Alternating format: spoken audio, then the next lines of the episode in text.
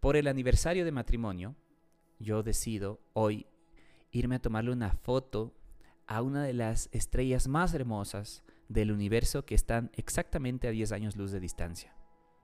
Para eso pues me toca agarrar un cohete.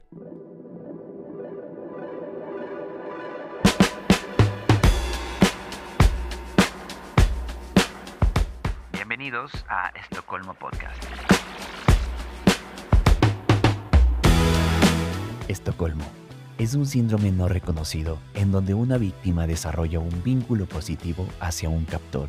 Durante mucho tiempo mis captores fueron el miedo, la vergüenza, la insuficiencia y la comodidad. Hasta que desperté y decidí salir de mi Estocolmo. Hoy no tengo miedo de levantar mi voz y no descansaré hasta que más personas lo hagan. ¿Y tú? ¿Estás listo para dejar tu Estocolmo?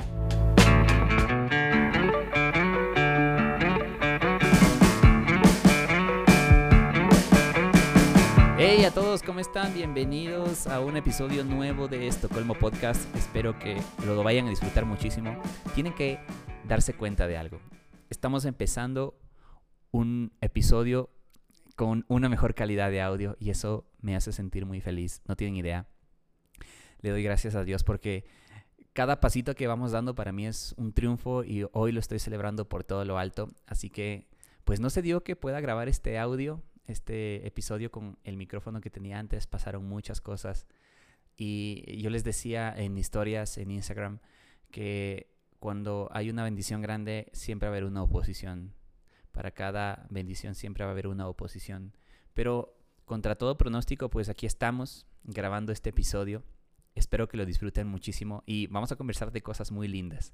Y Hablando de cosas lindas, pues tengo que decirles que este domingo 30 de abril estoy cumpliendo dos años. dos años de matrimonio con mi esposa, con Carlita, que pues de verdad, o sea, ha sido hermoso este proceso de matrimonio. Son como 15 años bajo el agua, no mentira. Son como, no sé, no sé, parece que nos, nos conociéramos de toda la vida. Y es increíble la historia, como Carla llega acá al Ecuador, Imagínense, estamos, imagínense, perdón, estamos a tres días de distancia y Carla llegó acá al Ecuador, nos conocimos en un concierto que yo tenía de mi banda antes. Eh, fue una cosa como Disney, algún momento les vamos a contar, de hecho estamos preparando un episodio para hablar de nuestra relación como, más que como pareja, tal vez como, cómo encontrar el equilibrio en, dos culturas distintas y eso es algo bien interesante que, vamos a ir conociendo, pero eh, fue muy loco como nos conocimos con Carla. Parecía de verdad una película. Em, y estamos aquí casados. Dos años. Ya. Wow. Altamente recomendado, muchachos y muchachas. Cásense. Es lo mejor que les puede pasar en la vida. De verdad. El matrimonio es una de las mayores victorias eh, que uno puede tener en su vida. Así que, pues, eso. Altamente recomendado. Altamente recomendado.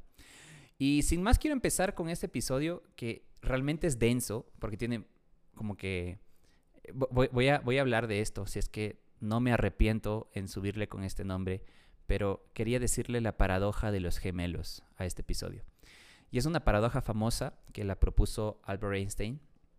Eh, tengo entendido que hay a otra gente a la que se le atribuye esta paradoja, pero vamos a suponer que lo hizo Einstein, ¿ok? No hay problema.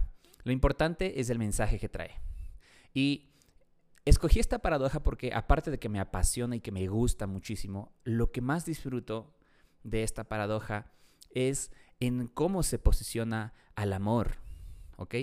Yo sé que la gente que tal vez le gusta la física no lo va a relacionar con el amor, pero yo te lo voy a hacer sencillo y lo voy a relacionar con el amor.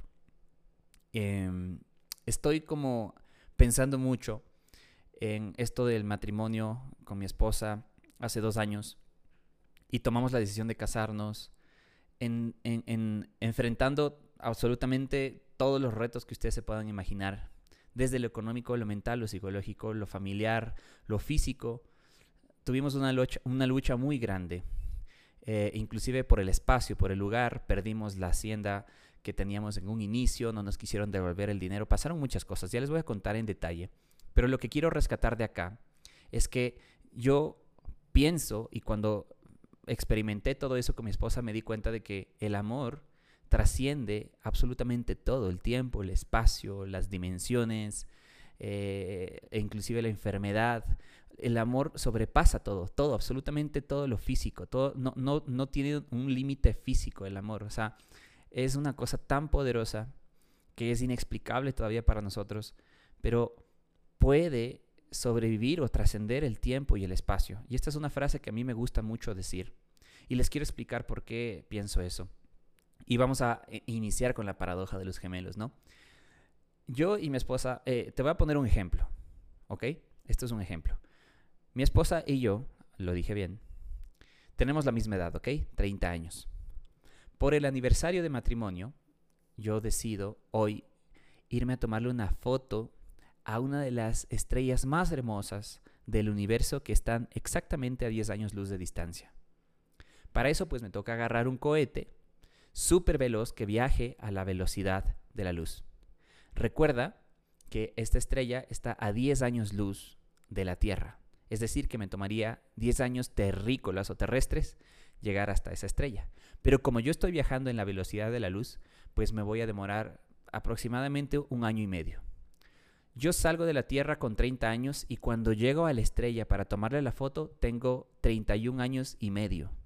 Pero sucede algo. Como yo estaba viajando a la velocidad de la luz y me demoré más o menos un año y medio, mi esposa, que está en la Tierra, en cambio, eh, a ella le pasaron 10 años encima. Por ende, cuando yo llegue a tomar la fotografía tendré 33 y mi esposa tendrá 40. ¿Qué tal? Eso es loco, ¿no?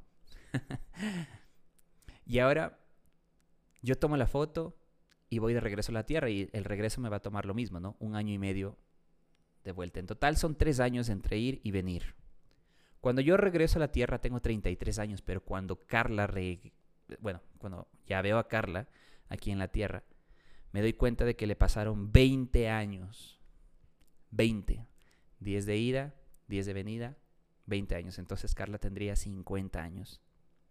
Y cuando pensaba en esta paradoja, lo primero que pensé es que estando aquí o en el borde del universo yo amaría a mi esposa con todas mis fuerzas y con todo mi ser.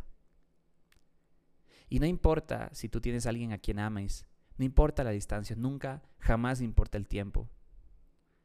Dios nos ha permitido a nosotros vivir este sentimiento, si le quieres poner así, pero yo creo que es algo mucho más allá que el sentimiento, ni siquiera lo podemos definir al amor. Y Dios nos ha permitido tenerlo y poder sentir amor. Tanto así que puede trascender ese sentimiento las leyes del tiempo y el espacio. Y aunque Carla tenga 50 y yo 33, como les dije, seguiría amándola como el primer día. Y por eso es que estoy tan convencido de que no solamente Dios nos permitió, sino que Dios nos dio la capacidad de amar y eso está en nosotros y es hermoso, es lindo y es súper sacrificado amar. Por eso para mí también amar es algo muy peligroso. No es algo sencillo, no es algo fácil, no es algo que dices, ay Dios, eh, esto simplemente es eh, querer y, y, ya y todo está bonito cuando, cuando, cuando sientes que pues estás enamorado y todas esas cosas. No, o sea, amar inclusive tiene que ver con amar cuando ni siquiera vas a recibir algo a cambio. Y es algo, y es el modelo que hace Dios, ¿no? A través de su Hijo Jesucristo, eh, a través de Jesús, por la humanidad. Sin esperar nada a cambio, entrega su vida. Y no hay mayor amor que ese, ¿no? El que da su vida por los demás. Ahí yo logré como que pensar también en otra cosa, y es que cercanía no necesariamente se refiere a estar físicamente con alguien. Amor no significa necesariamente estar físicamente con alguien. ¿Sabes por qué? Puede ser que estés rodeado en este momento de gente vacía. Yo creo que cercanía tiene que ver más hacia la proximidad que hay del corazón, sin importar la distancia. Y con este ejemplo, pienso que cuando amas con todas tus fuerzas, ya la distancia pues se logra transformar en cercanía. Y eso es a través del amor, que repito, es algo indefinible. Tal vez no hay un diccionario que logre ejemplificar el amor en su máxima expresión. Y hay diferentes muestras de amor que vas a ver en el día a día, el de un padre por un hijo, el de una madre, el de un hermano, el de un mejor amigo. Me explico, hay, muchas cosas que, que como seres humanos hemos logrado hacer en nombre del amor. Y eso trae, desde mi perspectiva, cercanía, acorta las distancias. Ya no estamos lejos, estamos cerca.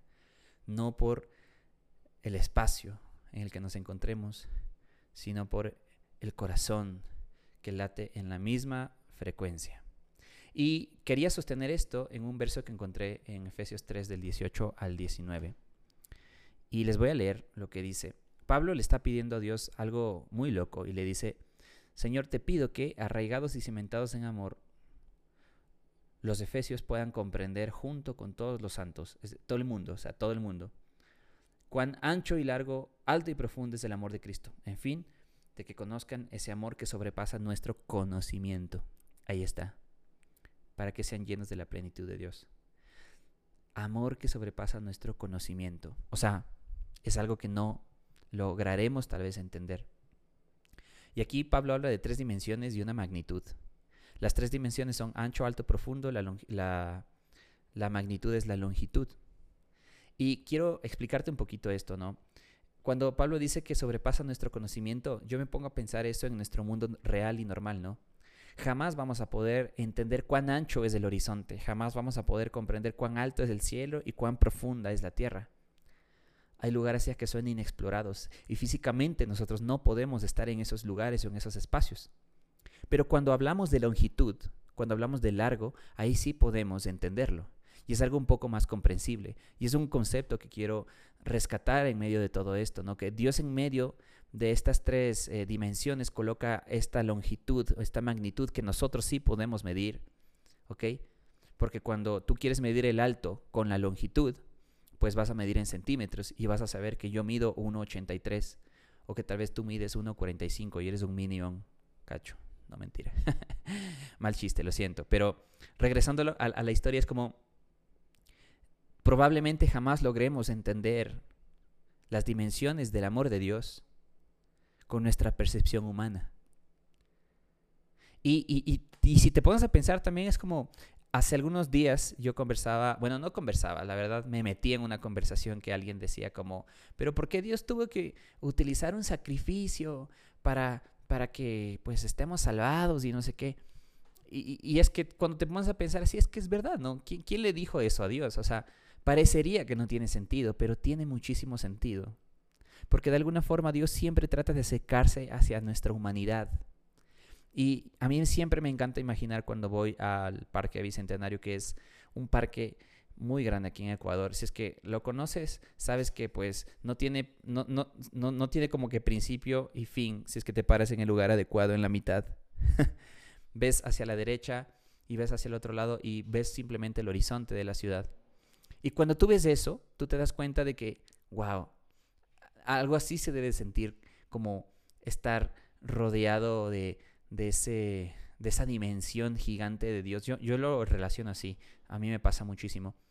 Y me gusta imaginar como eh, hay una canción de Danilo Montero, que es un cantante cristiano, ahora es pastor él, pero hay una canción que me gusta mucho que me voló la cabeza una vez, se llama Pausa en la Eternidad. Entonces, cuando yo me paro en medio del Bicentenario, me gusta ver a la izquierda y hacia la, derecha y me gusta imaginar como una línea imaginaria que va y que no tiene fin. Y me gusta imaginar que el punto en donde estoy ahora es el punto que Dios generó. Hizo una pausa en su eternidad para amarme, para formarme y para permitirme respirar, vivir. Y siempre me siento pequeño cuando pienso en eso. Y tal vez nunca entiende lo que hay en los bordes de la eternidad. Y estoy diciendo una completa tontería, bordes en la eternidad, porque seguramente no hay bordes en la eternidad.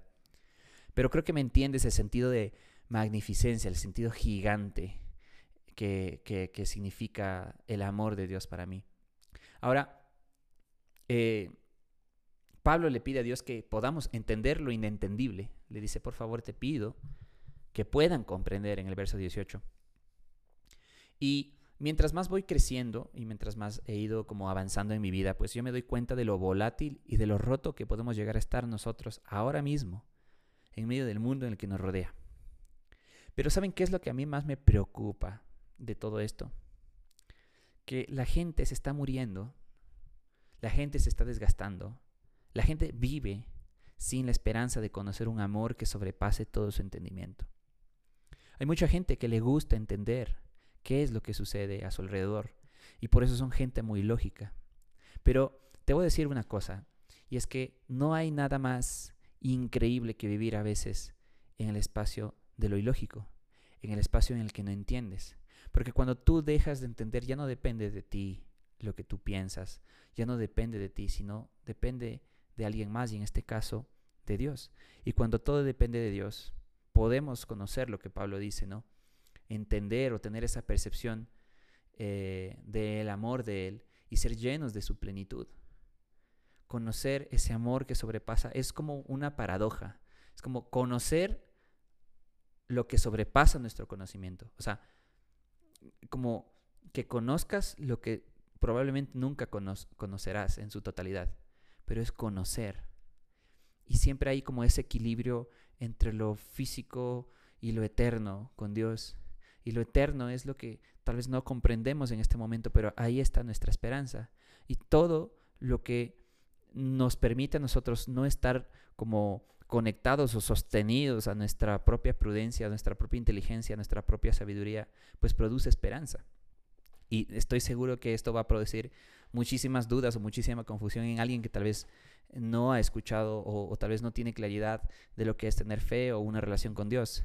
Pero si estás escuchando esto, te quiero invitar a eso, o sea, que puedas como eh, dejar como tal vez esas dudas, tal vez bajar un poco la guardia y ojo, no significa ser ignorante, sino dejarse cautivar por algo más grande que uno, dejarse cuidar por algo que creó, por, ese alguien que creó la humanidad, la tierra, y poder caminar con esa plenitud eh, que solamente Él nos puede dar, solamente Dios puede darnos. Así que em, les decía que muchas veces es lo que tenemos que entender y, tratar de, de comprender, ¿no? como seguidores de Cristo, o sea, como seguidores de Jesús. Hay gente que se está muriendo sin conocer de Dios. Y eso es algo que necesitamos masticar. Haciendo mucho, eh, escuché aquí el caso de dos periodistas en Ecuador que se fueron del país con amenazas contra su vida. El país ahorita está en un proceso muy complejo de inseguridad, de, no sé, son muchas cosas que están pasando no solamente por la parte del narcotráfico, no solamente por la parte de la seguridad, sino también yo creo que la conciencia colectiva, o sea, es una cosa eh, que está muy afectada hoy en día. La gente piensa lo malo, siente lo malo, vive lo malo, vibra lo malo y expulsa lo malo. ¿Me explico? En cualquier interacción que tengas hoy en día, es muy común que la gente explote aún más allá de lo que normalmente debería ser. Y siento que es porque está contenida toda esta violencia, todo este miedo, toda esta angustia. Y, el mundo está muy lastimado, el mundo está herido. Las conversaciones que el día de hoy tenemos alrededor de nuestro país son justamente acerca de la seguridad, mejor dicho, de la inseguridad. Y estoy más que seguro que hay un grupo gigante de personas que piden a gritos desesperados que hagamos algo al respecto. ¿Y qué estamos haciendo al respecto por esa gente? Hay mucha gente que camina en las calles en este momento que les cuesta comprender, como les decía hace rato, sobre esas dimensiones de amor. Y sucede que, obviamente, como no lo entienden, pues tal vez la dimensión de la altura de Dios, que es perceptible para nosotros, se transforma en ellos en una dimensión de culpa, de miedo. Tal vez la profundidad de Dios se transforma en vergüenza en ellos. Tal vez eh, esta parte de la anchura, la dimensión de la anchura, del amor de Dios se transforma en vulnerabilidad, inseguridad, perdón. Eh, y no me gusta poner como el panorama que vivimos como algo caótico, pero chuta, o sea, solo basta mirar como alrededor de lo que está pasando y, te vas a dar cuenta de que mucha gente en este momento necesita experimentar un amor disruptivo, salvaje y osado. Y como les había contado en esta paradoja, regresando a esta historia, si yo pudiera definir como mi relación con mi esposa, como que ya ha traído a la realidad, eh, yo la podría definir como osada. Al inicio les contaba que como pasamos adversidades con ella, fue un proceso muy especial y complejo. Pero cuando fuimos novios, pues nos tocó encerrarnos por pandemia, la pandemia estuvo en su punto más fuerte. Em, ahí pues nos tocó ser creativos, estar en Zoom a veces, hacer reuniones juntos para poder compartir, ver una película, lo que sea, o sea, lo que sea que eso nos ocurriera para poder estar cercanos. Y a veces era incómodo porque pues había alguien en casa, había más gente, a veces no podíamos conversar temas como profundos. A mí me, yo quería muchísimo conversar con mi esposa de temas de cómo arreglar las cosas, no sé si teníamos por ahí algún disgusto, cómo arreglar. Y, y fue extraño, ¿no? No salimos como que al cine o a disfrutar de cosas que normalmente los novios disfrutan hacer, ¿no? Como eh, irse a besar detrás de una estación de policías. No, mentira. mentira. Pero, eh, no sé, salir al parque a caminar, no sé, muchas cosas. Ustedes creo que saben. Y cuando ya nos casamos, en cambio, pues nos enfrentamos a otros factores. El factor primero, tal vez la parte económica. Todo el mundo estaba golpeado en pandemia económicamente. Nosotros no fuimos la excepción. Aparte de eso, tuvimos algunos cercanos que pues estuvieron con COVID. De hecho, la semana de matrimonio mío eh, mi suegro estuvo con COVID todavía y eso fue muy complejo. O sea, fue, no se le pasaba y no se le pasaba y no se le pasaba. Y nosotros estábamos desesperados, pasamos como cuatro horas, eh, cuatro veces la fecha del matrimonio. Ahí pues fue cuando la hacienda nos dijo como que, oigan, no, o sea, ya les esperamos mucho, ya utilizamos el dinero, no les podemos devolver. Fue un caos. Y aparte son cosas familiares también que pasan, ¿no? O sea, tus papás obviamente, eh, tus familiares, los cercanos quieren que te cases de cierta forma, de una u otra forma, eh, obviamente porque quieren lo mejor, pero a veces la parte económica, a veces la parte de, de, querer construir con tus propias manos y escribir tu propia historia también está en juego. Es tu matrimonio, es algo que yo siempre le digo a la gente que se quiere casar como es tu matrimonio y enfócate porque tú te sientas bien con eso. Y y gracias a Dios logramos eso, pero al, costo de que tal vez tuvimos que decir no a muchas eh, a personas que estaban cerca de nuestro corazón y tal vez generar algunos desacuerdos para poder estar de acuerdo con nuestra familia, con la que estabas formando con mi esposa. Y eso, eso me generó como un poco de, de tal vez no, no decirle ansiedad así como algo eh, eh, como una enfermedad como tal, ¿no? Sino tal vez un episodio ansioso, como suele decir mi esposa. Como que nos generó mucho estrés, esa es la palabra, no ansiedad, es estrés. Nos generó estrés. Y pues cuando ya nos casábamos, llegamos a la casa, había toque de queda, o sea, era una cosa loca. Mi esposa recuerdo que llegó a la cama, se quedó dormida y yo tuve que pues hacer algunas cosas más porque pues por pandemia era difícil movilizarme al departamento donde íbamos a vivir. Y bueno, pasaron muchas cosas ese día también, como una bombona de gas casi explota. Em, eh, me acuerdo y me da risa. La primera semana de matrimonio yo me, como que me, no sé cómo decirle de una manera elegante, pero me falcié el brazo. como me, me lastimé el brazo y tuve que estar en rehabilitación por haber cargado todas las fundas solo. Ah, muchas cosas. Pero aún así, no quería estresarles, pero aún así enfrentando todas esas situaciones peligrosas, lo hicimos, me explico. Y repito esta frase que espero que se la lleven. Toda bendición siempre va a traer una oposición. No hay bendición sin oposición. Siempre, siempre va a haber una fuerza contraria que trate de eh, hacerte o enfrentarte directamente para que no avances. Pero ahí fue la respuesta al amor que sentía yo por ella y ella por mí, mi esposa, los dos por los dos. Y fuimos valientes. Y a veces yo creo que el mundo necesita eso, ¿no? A veces necesita como que más gente valiente.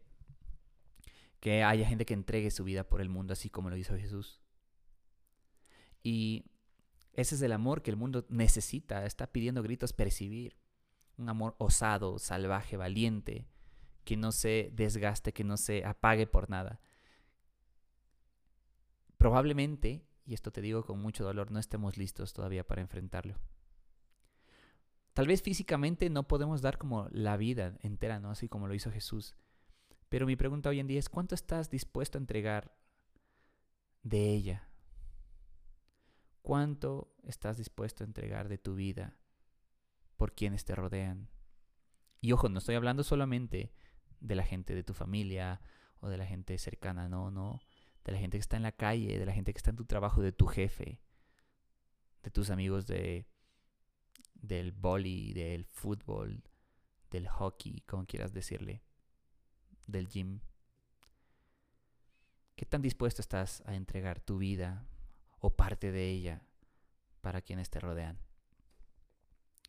Y normalmente te acostumbras a que alguien más lo haga siempre, a que alguien más ayude o a quien alguien más comparte ese amor. Pero mm, no funciona así. Hoy como que estamos más atentos de conocer lo que existe en las profundidades de la tierra o el corazón o la vida de nuestros artistas favoritos a que a conocer la profundidad que hay en quienes nos rodean, en nuestros jefes, en nuestros amigos, en nuestros socios. Y así podría seguir. Ponle un nombre tú. Pero el amor de Dios ya nos ha demostrado que no es así. El amor de Dios trasciende dimensiones y puede perdonar nuestras faltas, amarnos tal y como somos. El amor de Dios es osado, salvaje y puede penetrar hasta el más duro, serio de los seres humanos, si así lo desea. Pero no, mira, Él nos entregó ese poder, esa dimensión infinita de su amor a través de Jesús. Y lo tenemos, ¿me cachan? Lo tenemos. Ese poder habita en nosotros y tenemos que luchar tal y como Jesús lo, lo hizo, luchó por el corazón del mundo. Hay un amor, no sé si te has dado cuenta, pero hay un amor dimensional que habita dentro de ti. Y puede ser expresado con pequeños detalles, palabras, actos, momentos. Puede ser expresado. ¿Qué estamos esperando para hacerlo? ¿Qué estamos esperando para amar a la gente que nos rodea? ¿Cómo, ¿Cómo podemos transmitir este amor dimensional y hacerlo algo palpable para que la gente pueda sentirse abrazada, restaurada, animada, consolada, levantada, no sé. Y regresando a la historia de Efesios 3, 18, te decía que de alguna forma como Dios coloca este, esta palabra, longitud, largo, en medio de tres dimensiones. Y me llama la atención que es una palabra que nosotros la podemos entender. Repito, la longitud, si tú mides el alto de alguien, lo vas a poder medir. Si tú mides solamente el alto, no, no hay ningún sistema que te permita medir. Pero Dios coloca eso como diciéndote, hey, aquí hay, aquí hay algo para que puedas como llevártelo y masticarlo full. Mastícalo, mastícalo, mastícalo. Porque Dios coloca algo tangible en medio de lo intangible. Porque Dios hace eso todo el tiempo. Lo hizo con Jesús. Que no siendo Dios eh, como algo a, lo que aferrarse, pues Él vino y se transformó eh, en un hombre y sufrió nuestros dolores y vivió lo que nosotros vivimos en carne propia todo el tiempo. ¿Ves? Algo tangible en medio de lo abstracto. Y así hay muchos episodios. Y a veces es como si Dios dijera, mira, siempre hay algo práctico que hacer. Algo que se puede tocar, algo que se puede sentir. Siempre hay algo. Y antes, en versos anteriores, pues este Efesios 3 comienza con una oración de Pablo diciéndole como, Señor, yo me pongo de rodillas. Y este es un primer elemento que te quiero compartir. Este elemento y estos elementos que te voy a compartir tienen una función muy sencilla y es que puedes hacerle palpable a alguien que te rodea, el amor de Cristo, el amor de Dios. Em, Pablo inicia diciéndole como, Señor, de rodillas. Yo recuerdo alguna vez ponerme de rodillas por algo específico. Eh, no tenía dinero para estudiar y le pedí a Dios, Señor, necesito estudiar, por favor. Y me puse de rodillas, de rodillas. Y cuando necesitas algo para ti, es mucho más sencillo ponerte de rodillas. Cuando hablamos de nosotros es más sencillo estar de rodillas. Pero como Pablo, imagínate, ¿cuántos se pondrían de rodillas por quienes nos rodean? Y eso habla explícitamente de una palabra que no es como que muy apetecida en nuestro léxico diario, es, la palabra piedad. Podría decirle pasión, sí, pero quiero decirle piedad, piedad por el mundo. Pablo sabía que el mundo tenía necesidades. Pablo sabía que necesitábamos conocer del amor de Dios. Y realmente él estaba apasionado por que suceda. Hay un verso eh, que Pablo le escribe a Timoteo igual y le dice como que ejercítate en la piedad, porque esto trae provecho para esta vida y la otra. Así que hoy día te quiero decir, tal vez no es necesario que estés de rodillas, pero sí es necesario que muestres intención por alguien que te rodea. La misma intención que tal vez con la que tú buscas el bienestar para ti. Hazlo alguna vez. Dale. Inténtalo a ver qué sucede de esta persona. Bien, segundo elemento ahora. Em, Pablo habla también de una fortaleza, ¿no? Y, y, me encanta la palabra que usa. Dice íntimo en nuestro ser. Ser firmes. Eso habla de firmeza. Habla de, de inteligencia emocional. Tú te puedes imaginar que Pablo escribió esta epístola para los efesios mientras estaba encarcelado. Eso ya todo el mundo sabe y creo que no produce como que impacto. Ya, como que, ah, bueno. Pero, ¿te has puesto a pensar cuando se te quema el arroz y justamente alguien te llama? O cuando estás en la calle caminando o en el auto y alguien se cruza. ¿Y cómo reaccionas en ese momento? Si pensaste ahorita como que chuta así mal, entonces, entonces te debería impresionar lo de Pablo. ¿Me entiendes? Porque estando encarcelado en una situación complicada, se da el tiempito de escribir con amor. Y a veces eso nos hace falta. Siempre será importante comprendernos para comprender a los demás. Y hablar de lo que hace Pablo en estas epístolas es hablar de un altísimo nivel de empatía. Así que mi recomendación es que procure siempre mantenerte cercano a Dios, fortalecido.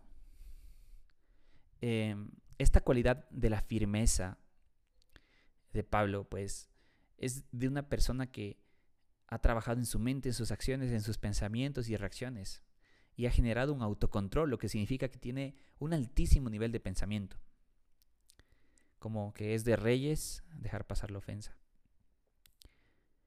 Y, y también estar firme, fortalecido, estar bien contigo mismo, te permite mantener calma en cualquier situación de riesgo. Te mantiene fiel a tus principios, a tus pensamientos, a tus creencias. Y absolutamente nada te puede derribar. Porque estás bien construido, sólido. Y este último elemento que te quiero hablar es de la comunidad. Y me voy a playar un poquito más acá. Porque normalmente siempre hablamos de lo lindo que es tener una comunidad. Es hermoso estar en una comunidad, ¿no es cierto? Como cuando hay alguien que cuide de ti, alguien que te llame, alguien que se preocupe por ti. O sea, amigos, es lo más sabroso poder estar con un grupo de amigos con el que te sientes bien. Pero poco se habla acerca de crear una a tu alrededor. Y eso es algo complejo, porque no es fácil crear una comunidad a tu alrededor. No es sencillo. ¿Quién está creando esos lugares para gente que te rodea que está rota? A veces solo pensamos en, ah, no, qué chévere salir con nuestros amigos. Yo tengo mis, mis nuestros amigos pares tienes tú, sabes que e, en los matrimonios es siempre bueno tener como que gente que es par, que tiene como que esos mismos, o está viviendo esos mismos momentos que tú estás viviendo. Y pues tengo mis dos amigos que son Val y Martín, Val y Martín, eh, con los que pues hemos compartido más tiempo y estamos siempre en contacto y conversando. De hecho, me acaban de llamar ahorita. y, y, me interrumpieron en el episodio. Pero lo chévere de esto es que es rico salir con ellos, de verdad nos encanta salir a conversar con ellos, hablar de la vida, hablar de nuestros problemas, de los difíciles que tal vez son los momentos a veces como matrimonio, pero pocas veces, y, lo tengo que decir, hemos sido muy intencionales en poder invitar a esas personas que tal vez no es cómodo estar, pero que sabes que necesitan de una mano, de un apoyo de alguien, un lugar seguro. Pablo utiliza la longitud, les decía en el verso, el 18, y lo coloca a la misma altura de una dimensión. Y quiero rescatar este punto que me pareció brillante, y es que longitud como concepto es la distancia que existe entre dos puntos. Por ejemplo, desde la punta de tus pies a tu cabeza la distancia de Quito a Guayaquil. Eso es una longitud, es un concepto que lo podemos definir y entender. Es medible. Pero cuando Pablo coloca esta palabra de largo en medio de estas tres, ya les decía hace rato que Dios como que de alguna forma trata de decirnos, miren, intervengan, intervengan con esta dimensión de mi amor en la gente, rompan distancias, así como yo lo hice. Acérquense a los que les rodean. Así, arranca el motor,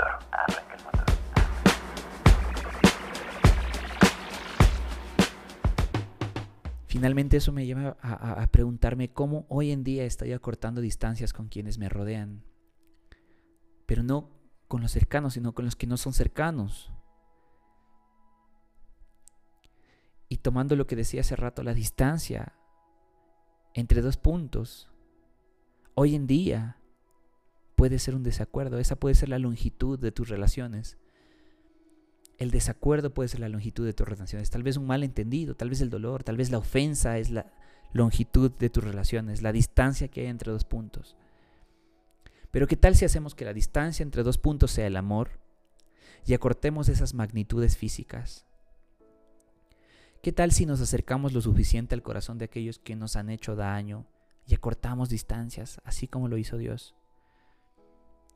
Ser disruptivos, irrumpir en las distancias y generar cercanía. Que un Dios sea hombre es disruptivo, acorta distancias no está tan lejos. ¿Qué tal si nos acercamos lo suficiente a las palabras de aquellos que necesitan ser escuchados? ¿Qué tal si acortamos distancia con los que, necesitan, los que necesitan ser levantados y sanados así como lo hizo Jesús? Te quiero pedir que te lleves esto. La longitud de nuestro sistema tiene que ver con distancia. En nuestro sistema humano la longitud tiene que ver con distancia, pero la longitud en el sistema de Dios tiene que ver con cercanía.